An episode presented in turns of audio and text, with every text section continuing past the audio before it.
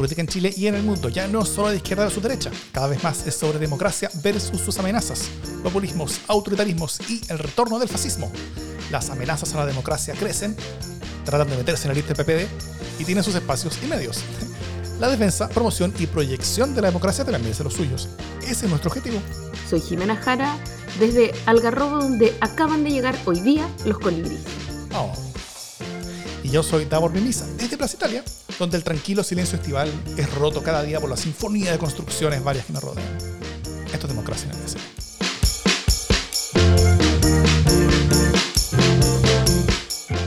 ¿Cómo está Jimena Jara? ¿Ya completamente de vacaciones o, como que entrando y en un momento de transición hacia allá? Mira, soy una persona que tiene una pyme. Ergo, eh, completamente de vacaciones es una cuestión que no existe, verdaderamente. Estoy parcialmente de vacaciones como podemos estar los emprendedores y emprendedoras, lo cual quiere decir igual con una pestaña por allá, eh, atendiendo a algunos clientes a los que odio, obviamente, en este momento. Eh, pero les hago sentir que en verdad los quiero. Ojalá no me estén escuchando. Eh, y ya, aparte de eso, de vacaciones en el fondo, como una mitad de gente atendida y otra mitad de gente que comprende que uno está de vacaciones. Muy bien. Yo espero poder irme de aquí un par de, un poco más de una semana, creo que tengo, tengo un viaje para el sur. Oye, bueno, este va a ser el último capítulo regular de la temporada. Vamos a conversar sobre la inscripción de las listas a las elecciones de consejeros constitucionales y qué proyecciones también podemos observar sobre las campañas, las elecciones y sus resultados. Pero antes un par de noticias de la casa. Eh, porque si bien este es el último capítulo regular antes de irnos de vacaciones en febrero, no va a ser el último capítulo de febrero. Eh, la próxima semana vamos a publicar un programa especial respondiendo sus preguntas sobre lo que quieran, básicamente proyecciones, locuraciones o lisa y llanamente tincas políticas o de otros tipos. Recomendaciones que nos pidan ministros o ministras en problemas, podemos responderles también, eh, o sea, consultorías gratis. Eh, nuestros, nuestros favoritos para los Óscares, recomendaciones de literatura, series, películas, de cómics, artículos, revistas, lo que quieran. Y las preguntas que podamos responder abiertamente las responderemos en el programa regular, o sea, en el programa que, que vamos a publicar de preguntas y respuestas. Eh, que va, que va la próxima semana, y las otras preguntas, las que no podamos responder públicamente, las responderemos en el LSD sin censura de febrero, que también se viene pronto. Eh, así que nada, pues escríbanos sus preguntas desde ya. Ya, ya, nos ha llegado harta, así que estamos contentos, pero escríbanos muchas más para tener más variedad. Escríbanos a democracianlsd.gmail.com, a nuestro Discord, vía Facebook, vía Twitter, como quieran. Así que esperamos sus preguntas para contestarlas en el programa. Y lo último, eh, como ya lo adelanté, se viene el LSD sin censura de febrero. Esto es el capítulo exclusivo de Democracia en LSD que hacemos como agradecimiento a nuestros aportantes que nos apoyan mes a mes. Así que quienes quieran unirse al grupo de personas que nos apoya con el monto mensual que ustedes quieran eh, para hacer más y mejores podcasts en defensa de la democracia, lo pueden hacer en los links que tenemos en las notas del podcast si nos escuchan o en la descripción del video si nos ven. Eh, y recibirán este capítulo veraniego de LSD sin censura. Solamente acuérdense que lo que se dice en LSD sin censura Se queda en LSD sin censura. Eso idealmente, porque igual hemos sabido que ha habido filtraciones. ¿ah? sí, pero nos han dado más, más risa que otra cosa. Sí, por supuesto, por supuesto. Muy bien. ¿Vamos a los temas de la semana? Vamos.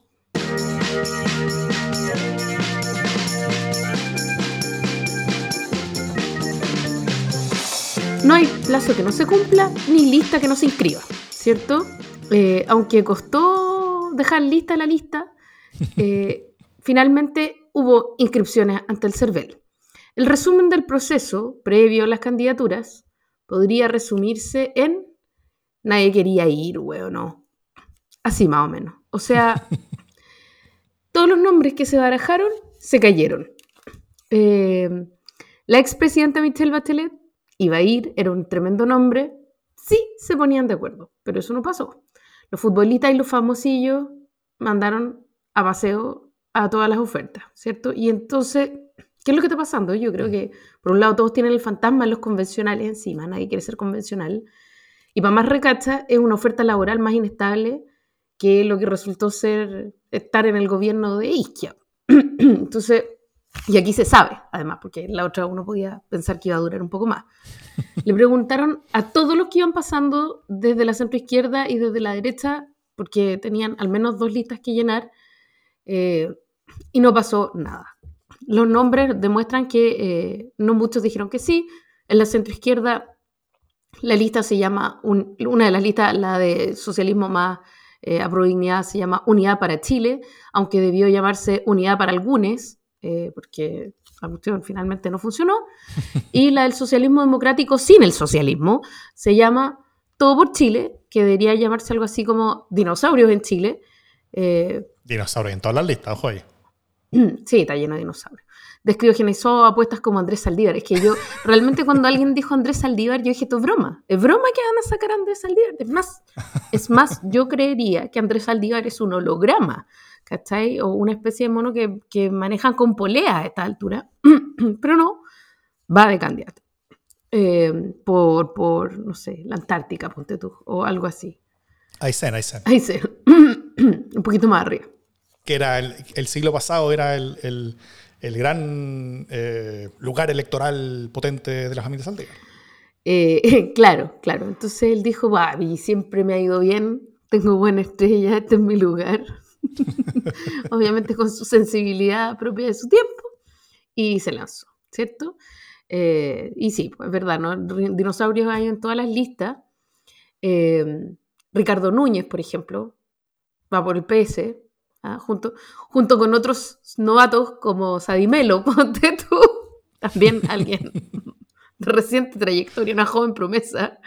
Eh, y el PPD ya se resignó a gente como Jorge Insulza, ponte tú, que es como, obviamente ustedes, la mayoría no lo conocen, pero es uno que fue un ministro por un día, eh, lo tuvieron que sacar porque tenía conflictos de interés con una minera. Em, y en la región metropolitana va la pobre Natalia Piegentili, que es como el canapé de huevo del PPD, que las tiene que hacer todas, porque ya que nadie va de candidato, bueno, ya tendré que ser candidata, presidenta, whatever, lo que se pueda. Em, Así es. Lo más triste son las declaraciones, como agente del PPD, ya, ya no me acuerdo cómo se llamaba, un caballero al que le sacaron una cuña y que decía, hace como siete elecciones que nos vienen dando por muertos. y aquí estamos. Yo, mira, yo no sé si son buenos o malos. Así como, y todavía no nos hemos muerto. así como proyección de futuro, no sé si es muy... Eh, eso. ¿Qué podemos esperar de... O sea, como... ¿Qué te pareció todo este proceso? Eh, en el que se subía gente, se bajaba gente, a Pablo Maltés le ofrecieron un cupo PPD, ah. eh, a la abuela le ofrecieron un, cupo PDG, o sea, no, no, sé, una locura todo. ¿Cómo lo viste? Yo creo que, bueno, eh, lo dramático fue las semanas anteriores, ¿no es cierto? el, gran drama de todo esto era cómo iba el oficialismo, sea, sea junto, sea separado. Eh, yo creo que el momento de la inscripción tuvo pocas sorpresas, sorpresivamente tuvo pocas sorpresas. Fue, como la, inscripción con menos sorpresas que ha habido. Tuvo el tema de Maltés, que, que, yo lo quiero guardar para mi, para mi pastelazo, porque creo que lo merece. Eh, pero en general fueron más o menos las candidaturas que se esperaban. y con estos fenómenos distintos, o sea, fueron las personas que lograron subir, por un lado, porque las inhabilidades para candidaturas futuras hacía muy poco atractivo todo esto. Eh, además que también tenía sentido, tenía cierto sentido que personas con, experiencia anterior, o sea, con conocimiento ya ganado, fueran candidatos efectivos. O sea, la, combinación de, de, personas con experiencia ya ganada, eh, de, de, candidaturas o, o, o liderazgo local, más la combinación de personas que no tuvieran mucho futuro y, que no les costara tanto esta, esta eh, inhabilidad para candidaturas futuras, eh, esa combinación te da a los viejos, a las viejas glorias, ¿no es cierto? Y que no solamente son los que tú nombraste, que, que, son en la izquierda y centro izquierda, sino que también está Jaime Rabinet, Edmundo Eluchans, que fue diputado mucho tiempo, Gonzalo Ibáñez, que yo creo que ya tiene como 90 años, eh, en, la, en, la, quinta región, por la UDI, un diputado, pero antiquísimo. Y eso, bueno, pero yo, yo, coincido contigo de que, de que en este de que en esta cosa eh, Andrés Saldívar, bueno, él ya no está en edad de ser niño símbolo ninguna cosa, pero, pero digamos que es el chico símbolo, ¿no es cierto?, de, este proceso como la vieja gloria. Eh, y también a mí me llamó la atención el nombre de la lista de Chile Vamos, que, que la lista se llama Chile Seguro, que es como el meme piñerista por antonomasia, o sea, Chile Seguro es, o sea, como cualquier cosa ponerle seguro después, ¿no es cierto? Y, eso tiene una historia. El día anterior a la inclusión de las listas, o el día de la inclusión de las listas en la mañana, el diario, la tercera, salían varias opciones de nombre que tenía la derecha. Eh, antes se había publicado el nombre posible de la lista del rechazo 4 de septiembre, lo cual era como pésimo nombre. Pero eh, ahora una de las posibilidades era Chile Seguro, Buena Constitución. Ese era el nombre.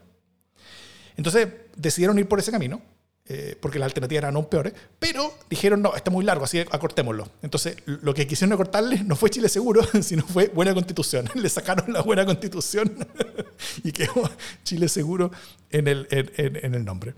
Eh, ¿Puedo decir algo sobre el nombre? Sí, claro. Em, como que encuentro que se perdieron el amor. ¿Cachai? Como que creo que se perdieron una oportunidad de chantar el amor entre medio. ¿Quiénes? Porque toda la campaña anterior, no, la derecha, no todo.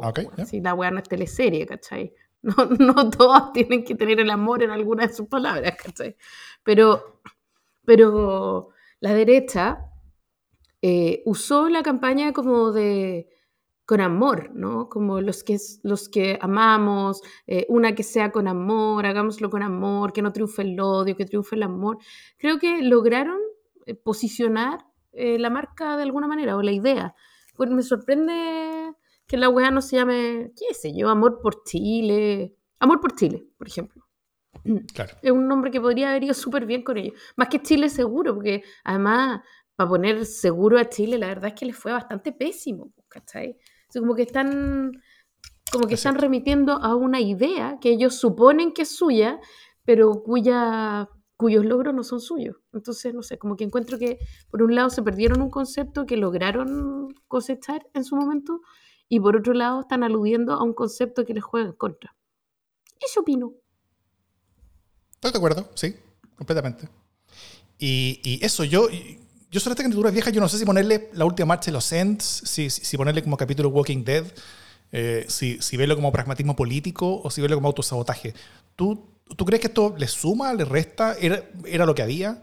Eh, en, cuanto a la calidad de candidaturas, digo yo. O sea, yo creo que es súper difícil. creo que las listas son como la callampa. Eso creo. Eh, y creo que las expectativas que todos teníamos de la lista era que fueran como la callampa. O sea, se cumplieron nuestras expectativas. Se cumplieron. ¿Cachai? En el sentido de que hay algunos nombres respetables. La mayoría de los nombres son, es lo que hay y eso es súper eh, mm. consecuente con el ánimo con el que estamos viviendo este proceso. Es lo que hay. Eh, nadie va a querer ir a una cuestión que son pocos meses, que es una campaña fuerte, que, o sea, en el fondo realmente no, no están las condiciones dadas como para la gente se pelee por ir a esta candidatura. Em, ergo no había mucho que hacer. Eh, la idea, tampoco, tampoco creo que hubo tiempo como para que, no sé, en el socialismo democrático, sin el socialismo, eh, ni en la otra lista que tampoco supieron que iban juntos hasta el último momento, lograran posicionar, posicionar la idea de que igual tenían que llevar gente con experiencia, ¿cachai? Que hubiera vivido distintos momentos de Chile, que entendiera que Chile, weón, es una realidad dinámica, whatever, no sé, como ponerle palitos al puente de los viejos, ¿cachai? De mm. manera que no fuera solo tan obvio así como que, oye, no sé quién hay, pucha, pero mi tío está disponible. Eh, encuentro que es como casi que una falta de respeto. Pero pero también creo que, que las condiciones eran muy, muy inadecuadas. Sí. O muy, o muy poco óptimas para un proceso como este. Y lo van a seguir siendo probablemente. Mm. Sí, conversamos en los capítulos pasados lo difícil que iba a ser em, juntar la lista. Espérate, solo, solo una cosa. Yo, a diferencia tuya, para mí no fue como yo esperaba. Yo esperaba que la lista fuera como una callampa, pero me sorprendió lo tan para la callampa que fueron las listas. O sea, realmente me, me sorprendieron para mal. La de, es porque eres un optimista. Puede ser. Como que esperaba poco usted y, aún fueron capaces de solucionarme. Em, Chile, la de Chile Vamos fue, yo creo que peor de lo que se esperaba. La de la del deep oficialismo, el PS con la de dignidad, yo creo que fue harto peor que lo que se esperaba. O sea, realmente fue mala. O sea, yo, esperaba re poco de Frente Amplio, porque para, ellos le era muy difícil conseguir candidatos, candidatos más que para nadie más, porque tiene todo el mundo en el gobierno, porque son casi, todos jóvenes. Eh, son, son todos malos, como, como son todas malas candidaturas para una elección como esta. Eh, entonces, pero aún así fue realmente mal.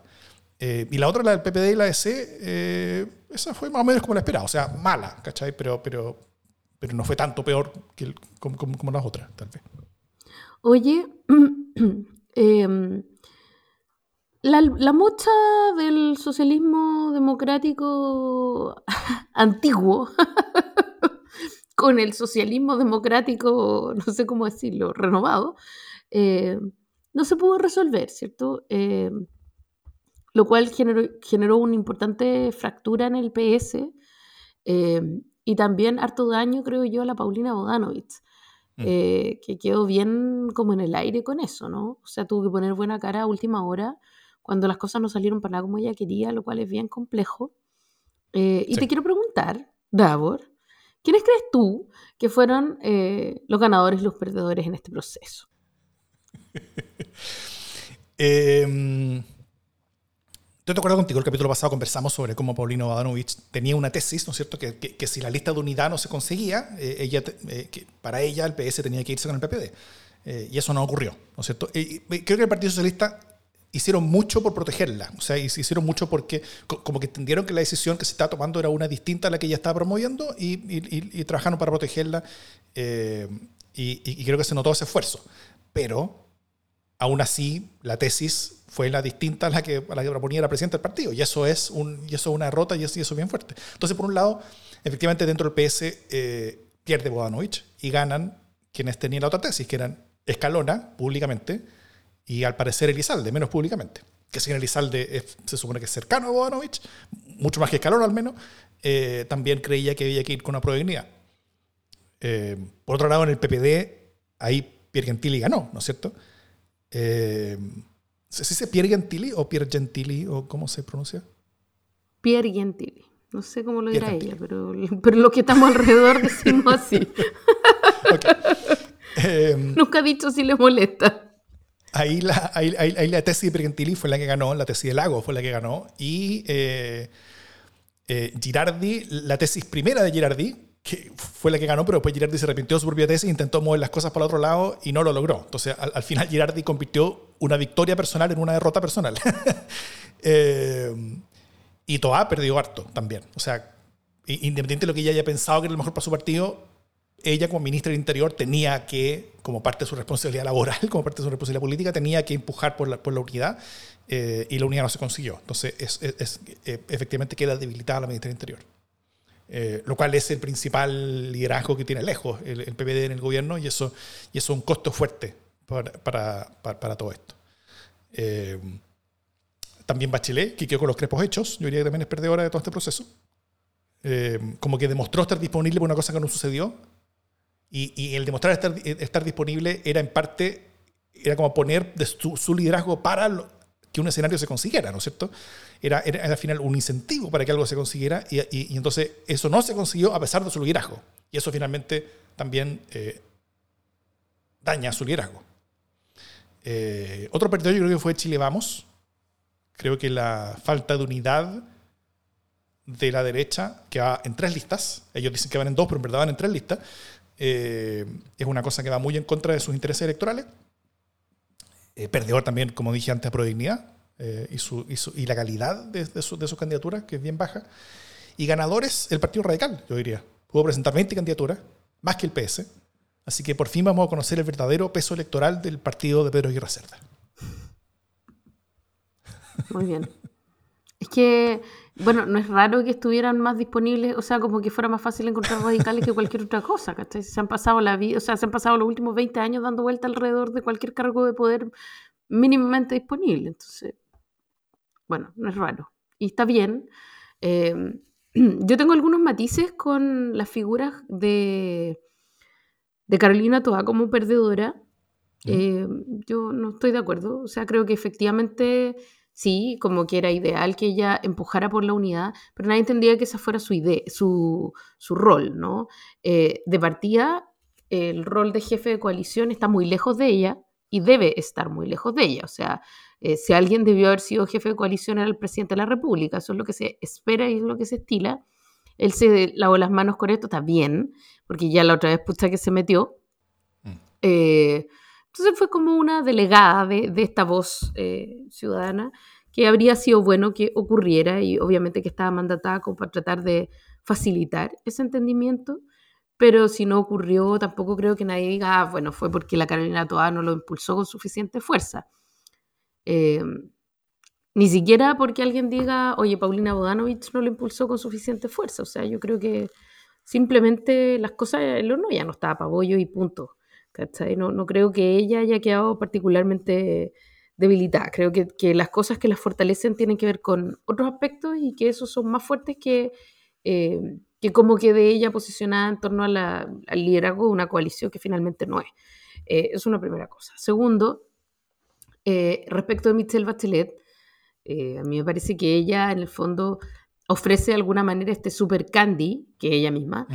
eh, a la lista, si es que logran ponerse de acuerdo, ¿cachai? ¿Ah? Eh, y la cuestión no funciona ni con el candy. Yo creo que no es un desprecio a ella. No es como que, como que no sé, el PPD diga, ama esa cuestión. No, no, es, no, no, va de eso finalmente, sino que el incentivo, el candy, no es suficientemente fuerte como para hacer olvidar otras amarguras probablemente, ¿sí? ¿Eh? Eh, y lo encuentro súper digno y súper razonable. Si aquí al final, eh, ya lo he dicho varias veces, pero no todo puede ser suma y resta electoral, ¿cachai? Como que igual los partidos tienen sus propias historias y puede que pierdan, y puede que se hundan, y puede que pasen muchas cosas. pero yo creo que igual es mejor que mueran en su ley a que se hundan dispersándose entre otros, ¿cachai? Como que creo que ya era mucho. Y además era imposible, o sea, creo que quizás el PPD pudo haber llegado a tener quizás la idea de considerar cotizar el estar en la otra lista, pero iban con los demócratas cristianos, y los demócratas cristianos sí iban a tirar el mantel. Así que no había ni una opción, finalmente. Con los socios que eligieron era imposible tironear a la democracia cristiana hacia el otro lado. Uno te pregunta al respecto, ¿cómo viste tú el rol del presidente Boric en todo esto? Porque el presidente Boric finalmente se metió, como que, como que dentro de la moneda le dijeron que no se metiera, como que esto fuera el tema de los partidos, que no se ensucie como con esta cosa política, pero finalmente se metió, invitó a, los presidentes del socialismo democrático a su casa para intentar eh, que estuvieran juntos. Eh, y, yo tengo la impresión que que, que, su intento terminó haciendo más daño que bien. Onda como que sus esfuerzos hicieron que no solamente terminaran en listas separadas, eh, sino que además terminaran más enojados de lo que estaban antes, entre sí. Entonces como que, como que al final el, el presidente logró dividir aún más su coalición, lo cual es, como un fracaso en su gestión, como, como la gestión política que él decidió meterse. O sea, le dijeron no te metas, se metió y lo empeoró. No sé si estás de acuerdo. Em, sí, probablemente. O sea, como que no sé si, o sea, es probable que lo haya empeorado, no sé, como que creo que hay una cuestión medio inefable, como que él no puede soportar no meterse en una cuestión de esta naturaleza. Yo creo que Boric tiene algo que es bien sincero, que es como esta vocación de articulador, ¿cachai? Eh, creo que es un tipo al que le gusta sinceramente conversar la política y que sinceramente busca llegar a acuerdos. O sea, creo que de verdad, de verdad, de verdad, esto está en su ADN como político, eh, las capacidades de articular. Eh, y lo hemos visto más de una vez, con articulaciones difíciles incluso, cediendo cuestiones importantes, y no es puro racionalismo, sino que es como que de verdad tiene un, cierto talento ahí. Talento que no le funcionó. Eh, pero yo creo que es imposible para él no intentar eh, ordenar esta cuestión. ¿Cachai?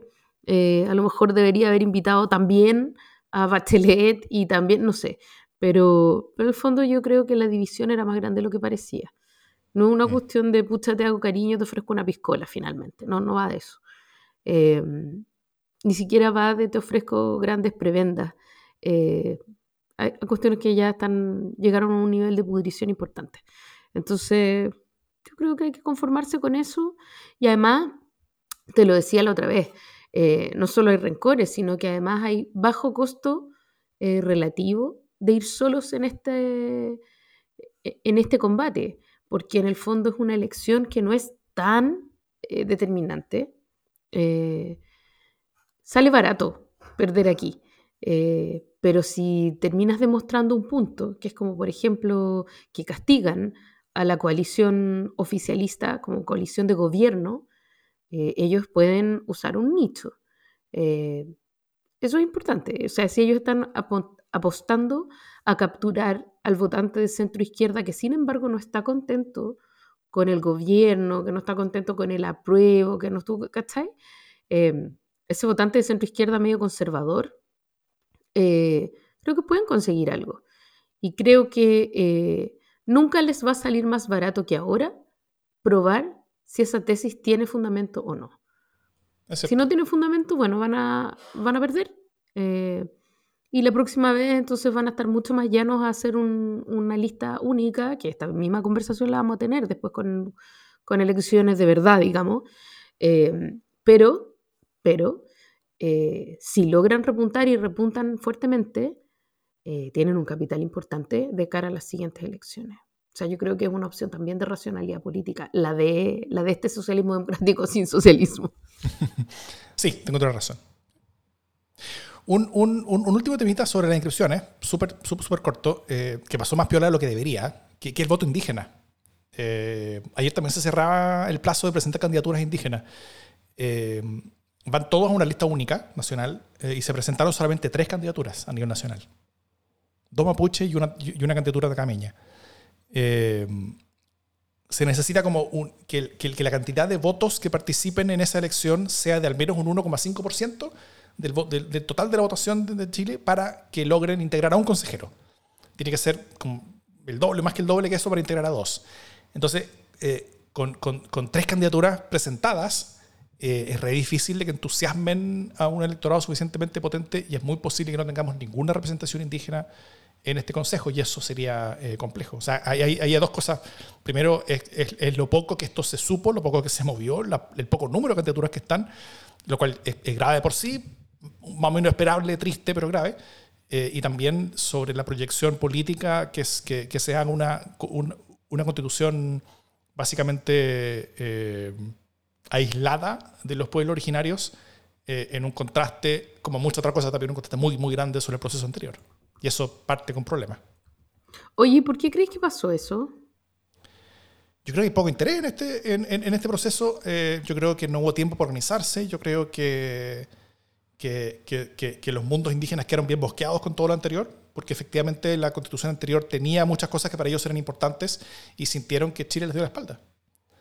Eh, y eso y eso a mí me preocupa no solamente porque, por, por, la falta de legitimidad en las instituciones y, eh, que se vayan a construir después para esos mundos, sino que también porque, porque me, me, preocupa de para cuántas más personas, porque ya había un grupo de personas para las cuales la institucionalidad democrática no era un camino para lograr sus cosas, eh, eh, ergo tenían otras alternativas de, de cómo mover sus propios temas, algunas de las cuales son violentas en algunos casos, y me preocupa de cuántos más se estén sumando a esas tesis después de después de esta o sea, derrota, slash vergüenza, slash eh, eh, como, como algo que para muchas personas podría construirse como una demostración de que los chilenos nunca les van a dar eh, por la vía democrática, por la vía institucional, por la vía normal, el camino a, a, la solución de estas cosas porque están en contra de nosotros.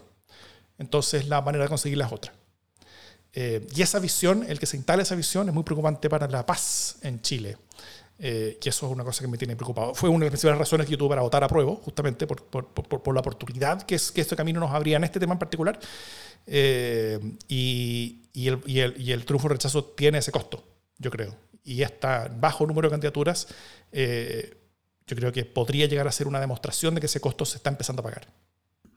O que em, nos dicen acá, como nos dicen acá en el chat en vivo, eh, el fondo no, es una manera de mostrar que no están legitimando este, este proceso, ¿sí? Tan fuertemente institucionalista, ¿no? Como que en el fondo fueron al pasado porque había ciertas garantías em, de que se podían lograr cuestiones importantes y aquí no las hay. Y eso tiene un problema también como desde la institucionalidad, porque en el fondo si las comunidades se vuelven a sentir fuera de la institucionalidad, eh, se complica mucho más la conversación. Así es.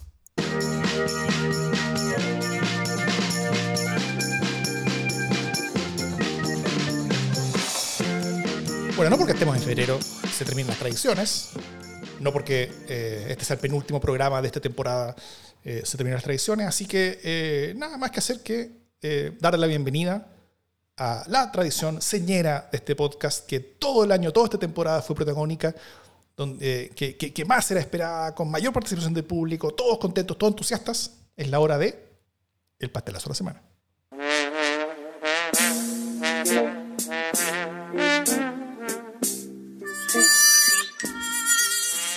Oye, em, paz social y reinserción son los argumentos que eh, entrega la Presidencia de la República para explicar eh, el indulto, los indultos básicamente, pero especialmente los indultos de Castillo eh, y de Mateluna.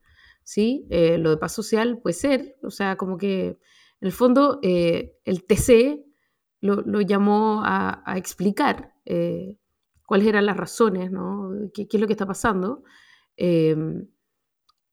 Y las justificaciones, en el caso de Luis Castillo, eh, es que el indulto fue otorgado atendiendo un contexto especial porque había sido condenado por hechos cometidos en el marco del estallido social, una de las más graves crisis institucionales. O sea, ya está bien, es un delincuente, eh, pero lo quisimos en el fondo indultar porque eh, además hizo delincuencia durante el estallido social. Entonces, como que eso justificaba perdonarlo en esa cosa específica porque paz social pero ya que queda un poquito forzado, digámoslo. Eh, mm. Pero respecto de Jorge Mateluna, eh, el raciocinio fue que, eh, primero, que no hay una intromisión en el ejercicio de la facultad jurisdiccional por parte del Poder Judicial, pero segundo, que em, la finalidad que persigue esta institución del indulto no es una ni se encuentra explicitada en nuestro sistema normativo. El cuestionamiento a una finalidad particular del indulto requiere un desarrollo argumentativo que no es realizado por los requisitos. En fin, eh, pero quiere decir que esto que busca un fin determinado es su reinserción social. Em, yo me pregunto si no era más eh, sano buscar un camino como el que hábilmente el tremendo abogado que es Luis Cordero encontró en una cuña que dio, que es que finalmente eh, los reparos que se hacen al indulto son de legalidad y no de constitucionalidad. Eh, por lo tanto, son reparos que no le corresponden al Tribunal Constitucional. Es decir, en el fondo que, es una consulta improcedente desde el Tribunal Constitucional, porque se está preguntando si está bien usada o no está bien usada la ley y no si le corresponde o no le corresponde la, la, posibilidad o la herramienta del indulto eh, al presidente, porque no hay ninguna duda que el, presidente tiene en la actual constitución esa atribución de otorgar un indulto. Eh, y desde esa atribución no tiene por qué explicar eh, cuáles son las razones profundas, sean paz social o sea reinserción,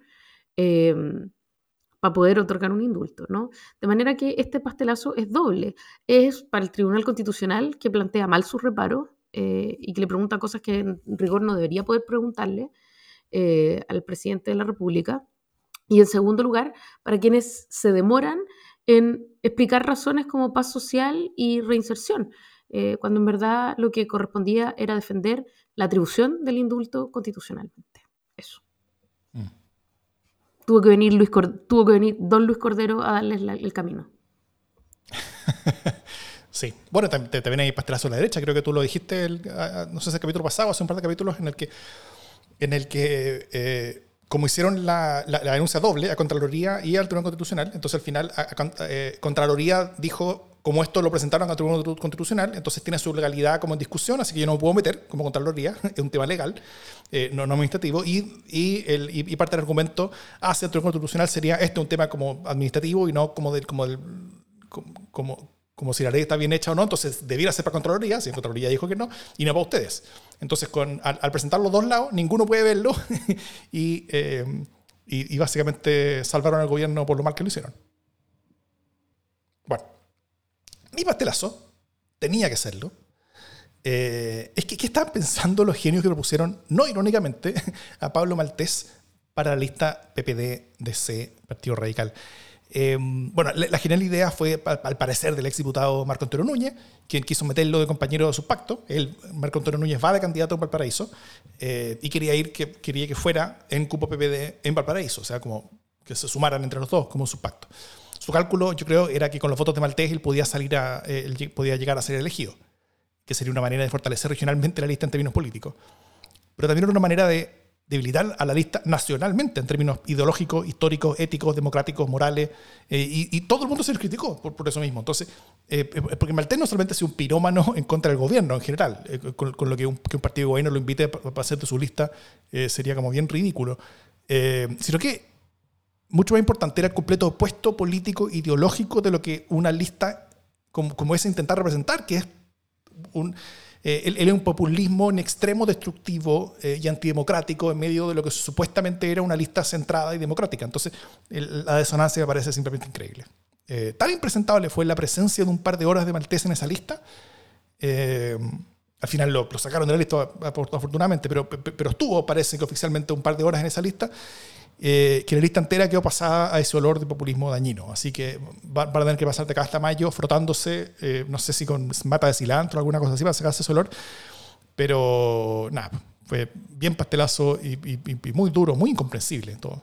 Muy, muy, muy ridículo. Hay, hay, hay, una, hay una falta de realismo político, de sensatez, de poder mirar las cosas en perspectiva que me, que me pareció muy preocupante. Oye, sí, y, mm, y qué se proyecta para eso, ¿no? Ya veremos. O sea, como con, con, esa altura de mira, eh, ya. Pero además, qué confusión más grande tienen entre todos por Chile y cualquier hueón por Chile. O sea, como. Ya, igual pongámosle algún nivel de límite a esta cuestión. No tengo una respuesta para eso. Dime si te puedo ayudar con Te puso a hablar Siri. No tenía una respuesta para eso. Fue maravilloso. Ni siquiera la activé. Como que se. Como que no entiendo qué es lo que pasó. No tengo una respuesta para eso. Bueno. Siri no lo entiende, yo tampoco. Eh, yo tampoco. Claro.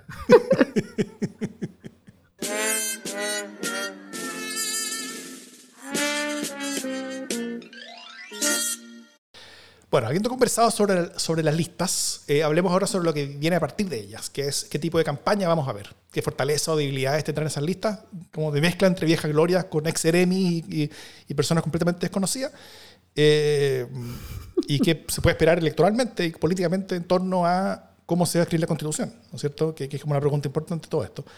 Así que primero sobre las campañas, si te parece, Jimé.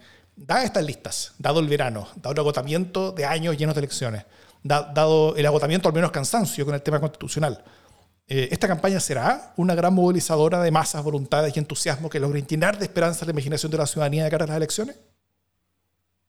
No, no, no, yo creo que no, y yo creo que además eh, nadie espera que lo sea, y como, como yo tengo expectativas muy bajas y se han ido cumpliendo, creo que en el caso de esta franja va a pasar algo parecido. Eh, y, la participación es probable que esté como en sus niveles más bajos históricos. O sea, como que esa es la apuesta que yo me atrevería a hacer ahora.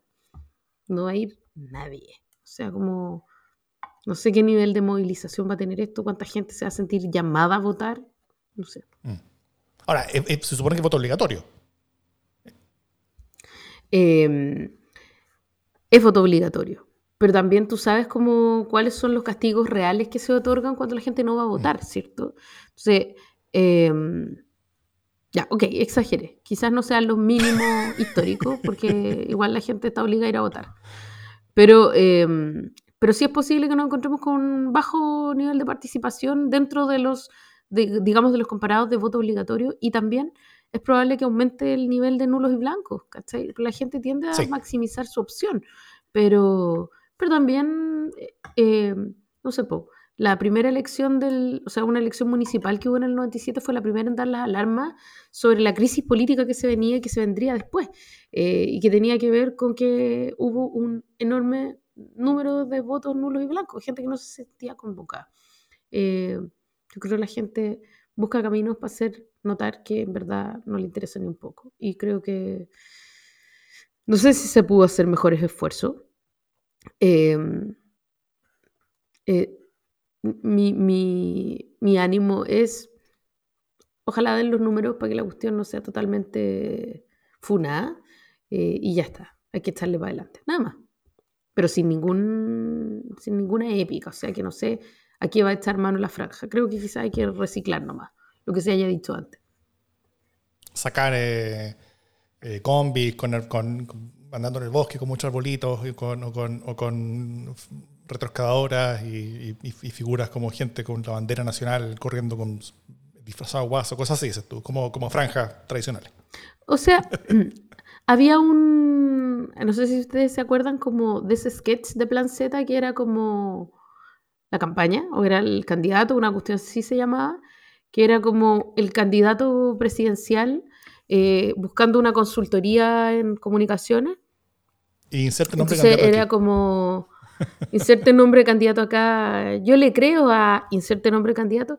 Bueno, si, si se sirvieran los de Aplaplac hoy día eh, hacer este manual nuevamente, yo creo que sería muy, muy agradecido por candidato y candidata. Podría ser una buena opción. Sí. En general se ven pocas candidaturas que movilicen muchos votantes. Eso, es- es- eso creo que es lo primero que uno, que uno- que uno puede decir. Eh, y, menos aún las que pueden movilizar la agenda. Eh, la campaña va a tener, como, ya se ha dicho hartas veces, la campaña va a tener poco tiempo, porque tenemos verano entre medio. La campaña va a tener poca plata. eh, porque, porque no mucha gente va a estar dispuesta a, a donar a esto.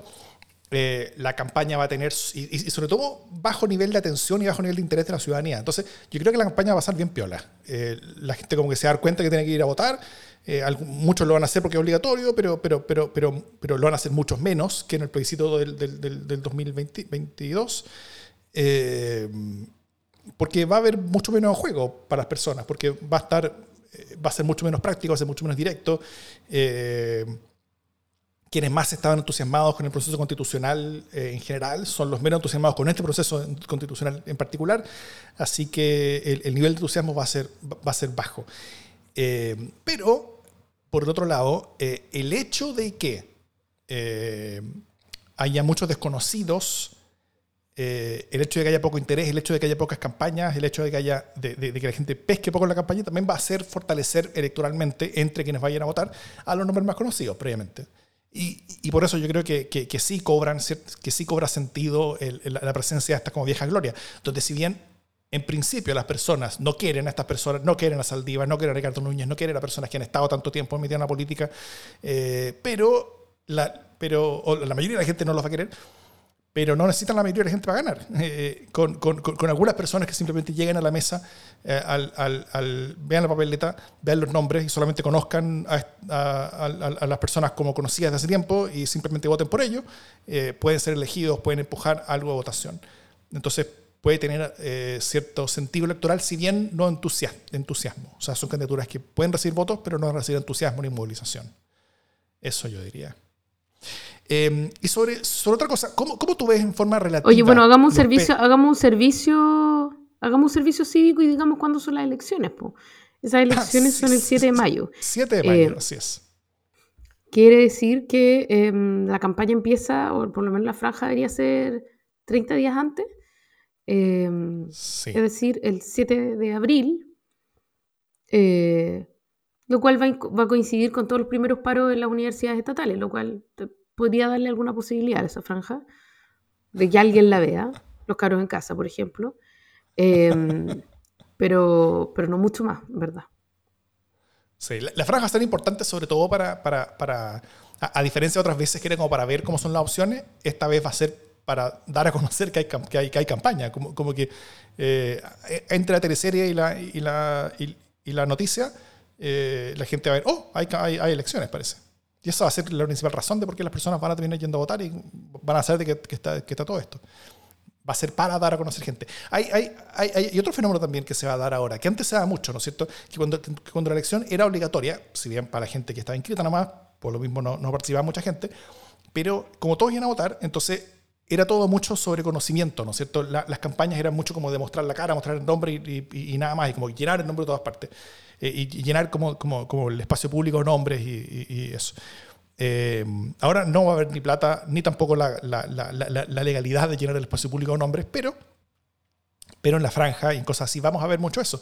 Eh, y, vamos a ver esta, este- esta idea y este intento de, de- de intentar movilizar, o sea, de, de intentar posicionar nombres, eh, sobre todo los nombres que ya tengan algo de conocimiento. Entonces, como que encuentran el nicho en el que ya es conocido y, y intentan expandirlo. Como el, el- el ex Seremi de salud en un- que queda en una región, por ejemplo, eh, hace campaña mucho digital, tal vez, dentro de esos mundos eh, de, eh, de la salud para de ahí ex- expandirse. ¿Cómo, cómo, cómo más tú ves eh, que las campañas se van a dar, dado el contexto, dada la candidatura?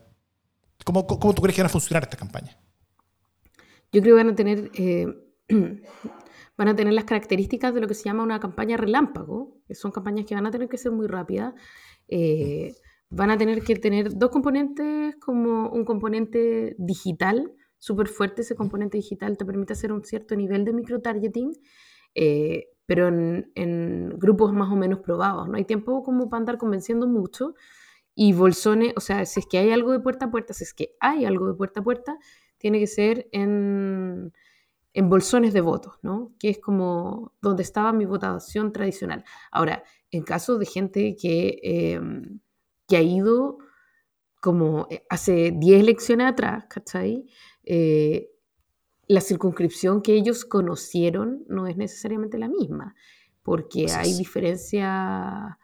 O sea, hay diferencias demográficas, hay diferencias de migración, los perfiles de las ciudades, de las circunscripciones son también súper dinámicos. Entonces, eh, yo tengo un poco de susto, me da un poco de susto que estas viejas glorias digan, ah, no, pero mira, a mí en tal población me reciben como rey y la población cambió totalmente su perfil, ¿no? Eh, creo que van a hacer campañas relámpago con poca plata. Es plata, ojo, que se va a devolver igual después por el CERVEL, pero creo que es importante que si alguien de verdad quiere tener algún nivel de, de posibilidades, eh, no vaya con el puro instinto, se ponga en manos de gente que sabe hacer la pega. De verdad cre- creo eso, porque, eh, o sea, mm, el perfilamiento de, la- de las circunscripciones va a ser clave en esta cuestión, porque hay que tener poco tiempo para trabajarlo eh, y va a tener que poner todos los huevos en esas canastas. Mm. Estoy de acuerdo. Eh, otra, otra, otra como, como pregunta sobre lo que viene. ¿Cómo, cómo ves tú los... O sea, con, con lo poco que podemos ver ahora y entendiendo que las cosas pueden cambiar, eh, pero, pero ¿cómo ves tú los pesos relativos de las listas? ¿O qué cosas podrían determinar esos pesos relativos en términos electorales? O sea, ¿cómo tú crees que se viene la mano en el resultado electoral? ¿O qué cosas te llaman la atención de las listas que no, no tienen fortaleza o debilidades electoralmente? O sea, yo creo que, no, no quiero arriesgarme, pero creo que eh, los nombres del Frente Amplio son nombres eh, relativamente poco conocidos, ¿no? Como lo dijimos en el bloque anterior. Mm. Eh, entonces ni siquiera es una, o sea, ya van con un paso atrás por ser, en el fondo, la, la lista, en el, o sea, el- como el grupo en el poder. Eh, pero además cuando lleva gente que no es tan conocida, eh, reivindicando de nuevo esta idea de la juventud, de la, de la frescura y, de, y del no tener experiencia, la experiencia de robar, creo que es una apuesta que está un poquito, un poquito sobreexplotada. Eh, y en momentos en que ha dado resultados críticos podría ser quizás no la mejor opción. Por eso les convenía también ir con el socialismo. Pero el socialismo tampoco sacó sus mejores nombres. Así que yo creo que, yo de verdad creo que la apuesta del PPD, eh, no es que lleven grandes cosas, pero creo que, creo que puede haber algo interesante ahí. Creo que los gallos están probando algo que podría ser interesante. O sea, de todas las listas, creo que los que están haciendo algo más entretenido son ellos. Como políticamente, en términos de, de tomar riesgo. Tú dices, por el hecho de ir en una lista solos. Sí, sí. Sí. Porque por último se sostiene como estrategia. ¿Cachai? En el otro caso, pucha, yo creo que hay harta debilidad. O sea, bueno, claro, sí, sí, es cierto. Bueno, el, el resultado electoral no es solamente sobre las candidaturas eh, y, y tampoco es solamente sobre los partidos y, su, y, y con, con sus adiciones, sino que es una mezcla entre esas cosas y también son, son muchas más cosas que entran como al, como al cocido y queda finalmente el resultado. Eh, en, torno a las fuerzas de las candidaturas, efectivamente, bueno, Chile Vamos por un lado, o sea, la derecha va dividida en tres listas. Eh, la de Chile Vamos es la más fuerte, la que tiene los mejores nombres, pero tampoco es muy buena lista. O sea, a ver, yo, yo, diría, por ejemplo, que la única lista buena en un distrito en particular que hay en todo Chile es la Chile Vamos en la región metropolitana. Es la única, que es una lista más o menos decente, que tiene eh, nombres de la lista Chile, de Chile Seguro. Gloria, Gloria Jaime Rabinet, Eleonora Espinosa RN, que no sé quién es, Bruno Barán RN, que es un exministro, eh, María Pueyrredón, que también es desconocida de la UDI, y Rodrigo Delgado de la UDI. Eh, es una lista que es una lista que, que más o menos como del peso de las candidaturas al Senado, tal vez un poquito menos. Eh, tal- vez un poquito más, más light que lista al Senado de, de- de la derecha tradicional, pero, pero por último tienen nombres. Eh, en, en- en el régimen metropolitana también, eh, en, en todo por Chile, va Natalia Pergentili, Nicolás Prois, que, que ha sido candidato a la DC por las Condes, eh, y le como, como desee Las Condes, como no, no mucho mejor que eso. Carmen Frey va. Eh, Andrés Sepúlveda, que, que, que es un abogado a partir del Partido Radical, y nada más. O sea, el resto también son desconocidos. Y de Unidad por Chile, eh, Karen Araya, el Partido Comunista, Jerko Ljubetic, que el- no sé si alguna vez fue candidato a algo, fue exministro, no sé en qué gobierno. eh, Camila Miranda, Rocío Donoso, Rodrigo Retti, que me cae muy bien, es gran amigo mío, pero mucho voto no tiene. eh, y Sadi Melo, que es la única persona con voto. Tiene mucho voto, pero en el bosque. Eh, y el bosque proporcionalmente a la metropolitana no es mucho. Entonces, eh, pe- pe- pero, pero es una persona con voto, que, que llega con voto, con liderazgo ganado y que, y- y que, y que suma. Sin Sadi Melo esa lista sería una tristeza. No, ahí no habría nada. Eh, bueno, y, eh, y de tal como dije antes, pues Chile vamos ¿Tú tenés decidido tu voto? ¿Te puedo preguntar algo? ¿Te pu- ¿Tú ya tenés Sí, decidido tu voto ahí o no? Yo no tengo decisión mi voto. Yo no tengo decisión mi voto. eh, pero yo creo que, eh, a pesar de que mi corazón va a votar por Rodrigo Ratti, eh, ese, un voto por él terminaría siendo un voto por, por, por, por Saimelo, probablemente, que es el que es la única persona que tendría posibilidades de integrar en, en, esa lista. Así que probablemente yo te estaría votando por la lista Todo por Chile, de algunas candidaturas de la cual no estoy seguro por cuál. No sé si Natalia Brigentili, Carmen Frey. Eh, Andrés Sepúlveda lo conozco, es un muy buen tipo. Él fue el, radical, él fue el abogado que destapó el caso eh, La Polar inicialmente. Él fue el, el- abogado inicial del caso La Polar. Así que. Así que puede, puede haber algo ahí. Eh, pero. Pero no, no sé por qué. Ti- Tiendo a pensar de que va a ser por esa, por esa lista.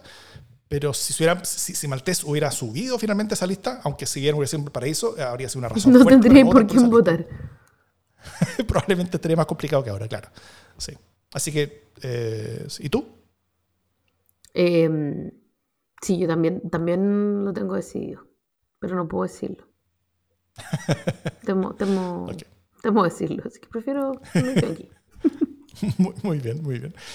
Eh, bueno, co- como decía recién, como ya he dicho antes, Chile Vamos se presentó una lista media pobretona. Eh, la lista más oficialista, digamos, eh, yo esperaba poco y, y me desilusionaron. Eh, y esta otra lista, el PPD, yo creo que esperaba poco y presentaron poco. Entonces, co- como tal, es una lista que, que- que- Esperaba poco y me dieron aún menos. Eh, como tal, es una lista que yo creo que, el- que dado eso, o sea, dado que tiene candidaturas un poquito más fuertes que su peso relativo político versus las demás, entonces puede que le vaya un poquito mejor que lo que habría sido esperado que le fuera una lista con esos partidos normalmente. Eh, pero ta- tampoco eso vaya a querer decir que le va a ganar a la lista de la Prueba de Unidad y el PS, probablemente va a perder contra ellos, pero le va a ir un poquito mejor de lo que le habría ido en otras circunstancias. Eso es lo que yo creo que van por los, por los resultados, más o menos. Y, finalmente, bueno, y, tengo un par de dudas, eso sí, con republicanos y partido de la gente. Eh, no sé cómo lo ves tú, pero yo, mis dudas son, primero, cuántos pesos específicos propios tienen esos proyectos políticos, ahora que van a ir sin les subsidios a sus candidaturas presidenciales. Siempre es importante decir que, la- que, que- que esos partidos muchas veces obtienen muchos parlamentarios porque tienen una candidatura presidencial fuerte, ¿no es cierto? Eh, en este caso no, a candidatura presidencial junto con ellos, entonces no, no, no hay razones para movilizar. Eh, tanto en el caso de Parisi como en el caso de Cast, los candidatos presidenciales les fue mucho mejor en primera vuelta que la suma de sus listas parlamentarias. Y igual que con Beatriz Sánchez en el Frente Amplio cuando fueron la primera vez. Eh, entonces, el candidato presidencial finalmente empuja a, su lista parlamentaria. Acá, no, acá nadie los empuja. Entonces, va- vamos a ver cuál es el peso real eh, de, de los partidos. Eh, si Republicanos va a poder seguir avanzando en su camino hacia como el sorpaso de la, izquierda, de la derecha tradicional y también si el Partido de la Gente va a poder tomar el lugar de una especie de nueva lista del pueblo en el imaginario popular en esta elección. Eh, eh, van a intentarlo al menos. Entonces, eh, es- esas son dudas que tengo. Y lo que tienen en común ambas listas es que ninguna tiene grandes nombres. Las dos tienen gente súper desconocida. Los republicanos puso varios como dirigentes internos, como, como, como un hermano, una diputada en Valparaíso, eh, cosas así, como que con, con El secretario. Claro, eh, cosas así. Y, y lo que más tiene el, el Partido de la Gente son abogados de París. Conté a dos abogados de París, una abogada y un abogado que, que, que han, que, han aparecido como defendiéndolo judicialmente ante, la prensa y ante, ante tribunales por sus varios casos y varios temas. Eh, así que nada, pues en la lista de los abogados de París y la lista del Partido de la Gente. Lo cual no es un grito electoral, pero el gallo sí está poniendo a gente de, de confianza al menos. O sea, es, es una lista donde París parece que, que, que puso harto más sus manos que en la lista parlamentaria de la vez pasada, donde, donde fue un poco más libre todo esto. No sé cómo ves tú eh, el, el- el- el- el tema republicano y partido de la gente, si es que ves que ahí, ahí puede pasar algo. Eh, yo no espero, o sea, ya- pucha, puede que me equivoque asquerosamente, pero yo espero que el Partido Republicano en este proceso sea un chiste. Eh, o sea, se ha dedicado a escupirle al proceso todo el rato, eh, pero tiene vocación de caballo de, Tor- de Troya el Partido Republicano. Yo espero que no tenga, que, que no le vaya bien, no tiene buenos candidatos, eh, no tiene una buena línea en esto. eh, nada, como que espero que le vaya mucho mejor a la derecha democrática, ¿no? A la otra lista, eh, a la lista que no se llama por amor, que debió haberse llamado. Así que no. Por ahora tengo el, el- el juicio suspendido. En el caso del Partido de la Gente, prefiero no pensarlo, porque, porque creo que uno podría, como que tradicionalmente uno se habría reído a carcajadas eh, de esta gente, de este partido, de esta forma de hacer campaña, y sin embargo han ido cosechando. Eh, entonces ahí como que prefiero estar atenta, no, no sé, no, creo que hay algo que se me escapa permanentemente en la forma que tienen ellos de desarrollar sus campañas eh, y de, apore- de apoderarse del electorado. Eh, algo que está en YouTube probablemente, algo que tienen como de conectar con ciertos temas que son relevantes y mezclar eso con una serie de frases comunes. Eh, no sé, hay una cuestión de como de casi que de diseño medio maquiavélico, pero que igual les funciona. Así que igual tengo suspendida el, juicio ahí. Puede ser. Bueno, y, y con todo esto, ¿tú crees que hay alguna posibilidad de que algún mundo político logre tres quintos del Consejo del Consejo Constitucional? Así como grupo político, como, como lado político, tendencia política, O la, como o sea, la derecha y la centro derecha. O sea, como que en el fondo cuando tú dices alguno, quieres decir eh, algún lado del espectro, no alguna lista. Sí, sí, sí. Porque entendemos sí. que ninguna lista lo No, Sí. realmente no. no. Yo creo que no. Ya. Bueno, finalmente, so- solo ¿Tú para... para yo, yo- no, yo estoy de acuerdo, creo, creo que es muy difícil. Creo que es muy difícil. Creo que la lista de Chile Vamos deb- debió haber sido harto más fuerte para que eso pudiera ser una posibilidad. Y, y no lo fue. Ahora, puede que se nos escape algún fenómeno, sobre todo relativo al partido de la gente, ahí, es, es una incógnita que está. Eh, pero, pero, pero salvo que eso sea un gran transatlántico electoral, eh, veo muy difícil, casi imposible, que cualquiera de los, de- de- como de los dos lados, digamos, si es que hay dos lados, eh, sea, llegue a los tres quintos. Eh, sí me preocupa la abstención, como- tal como tú lo dijiste, donde si bien la- la- es, es como todo obligatorio esto, eh, pero con baja energía, candidaturas que entusiasman poco y, y un tema que entusiasma menos que antes, eh, y, y- y- es harto menos urgente que el plebiscito del 2022, eh, la participación va a ser sí o sí menor que ese plebiscito, eh, y, una y si la participación es mucho menor, eh, a pesar de ser obligatoria, puede terminar eh, dañando este proceso con, con- con harta fuerza. Entonces, o, o- o también, como tú bien lo dijiste, eh, un alto número de blancos y nulos, que era un fenómeno que se nos había olvidado en, en- en- en- en nuestra experiencia política reciente. Eh, desde que hay voto voluntario, como que los blancos y nulos desaparecieron como fenómeno político, pero ahora puede ser el, el retorno en gloria majestad a los blancos y nulos, y eso efectivamente puede ser dañino a todo esto. Sí.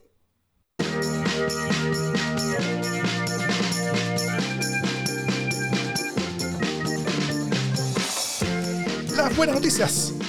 ¿Qué buena noticia tiene Jimena Jara? Mira, estaba buscando desesperadamente alguna buena noticia eh, y no encuentro ninguna. Así que te doy el. Te doy la primicia. ah, empieza el Festival de Viña, algo que todos nosotros estábamos esperando. Qué mejor noticia. No tenía, no, no tenía idea. ¿Cuándo, eh, cuándo empieza?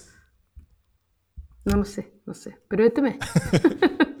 Por lo menos Supe me que- recuerdo que- este mes. Estoy inventando algo que en verdad me da lo mismo. Supe que volvió la orquesta, Festival de Viña, que el, que el alcalde se tuvo que echar para atrás. Eh, no, yo, yo, más que buena noticia, o sea, buena noticia, quiero, quiero sí decir la solidaridad que, que recibió Chile por el tema de los incendios en, en- en- en el sur.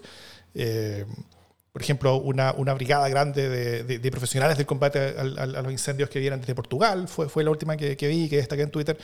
Eh, hay, hay muchas muestras de solidaridad y creo que es muy bonito todo esto en el contexto del desastre grande, terrible que, estamos, que, que- que- que está ocurriendo. Yo solamente espero con todo esto, bueno, además de agradecer esa enorme ayuda eh, que es necesaria, eh, yo solo espero que tengamos una conversación fuerte sobre uso territorio, sobre regulación, eh, a la salida, o sea, después de pasar la emergencia. Hoy hay que preocuparse de una sola cosa, pero, pero pasar la emergencia, eh, que o- ojalá que tengamos esa discusión, porque creo que es muy, neces muy urgente. El cambio climático ha, ha cambiado las condiciones en las que estas cosas se pueden generar eh, y nosotros también deberíamos cambiar mucho del uso de suelo para, a- al menos para disminuir los riesgos. Eh, porque claramente los riesgos son mucho mayores de los que había antes. Mm. De acuerdo. Eso. Bueno, dicho todo esto, gracias a todos y todas por escucharnos. Pronto van a tener en el capítulo especial de preguntas y respuestas. Esperamos las preguntas que todos ustedes nos pueden enviar a democracianlsd.gmail.com, a nuestro Twitter, que es twitter.com slash democracia, o sea, eh, arroba democracia en LSD, mejor dicho, a nuestro Facebook, que es facebook.com slash democracia en LSD, a nuestro grupo Twitch, de- grupo Twitch nada que ver, a, a- a nuestro grupo Discord, a nuestro canal Discord, donde ustedes se pueden meter, que está en la, que está en, en la en, la- en- los links del capítulo. Y eh, nada, pues estaremos respondiendo las preguntas que ustedes nos manden en un capítulo que ojalá que nos manden pronto, porque el capítulo lo vamos a grabar durante esta semana, a final, final de esta semana, probablemente. Así que eh, eso. po. Y también se viene el LS sin censura este mes. Y con todo eso, dicho todo eso, esto es democracia en LSD. Lindas vacaciones, Javier Jara. Muchas gracias. Lindas vacaciones cuando te toque.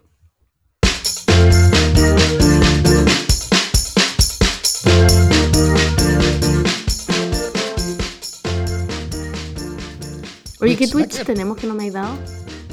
No tengo, ¿Qué- no Tuviste tengo un Twitch. centímetro de anunciar, tuviste un centímetro de anunciar tu OnlyFans. Sí, estoy, estoy, estoy de, estoy de streamer de muchas cosas. No, mentira. Eh, de esto nomás, la verdad. Aunque, aunque también podríamos tener Twitch en el sentido de que es- es- esto se podría transmitir por Twitch también. Y yo tengo que apretar un botón nomás en, el, en el- la plataforma que usamos y también se podría transmitir por Twitch. Pero no tenemos cuenta, no hemos hecho nada y no sé. Sí, pero mira, quizás podríamos un, sumar. un- un botón no más, es que es como un botón más, además, como que ya, ya está, no sé. Quizás más adelante, pensémoslo. en vez de apretar siete botones, vas a tener que apretar solo ocho. Quizás no es tan bueno. Eso. Abrazos y saludos a todos ustedes. Que estén muy bien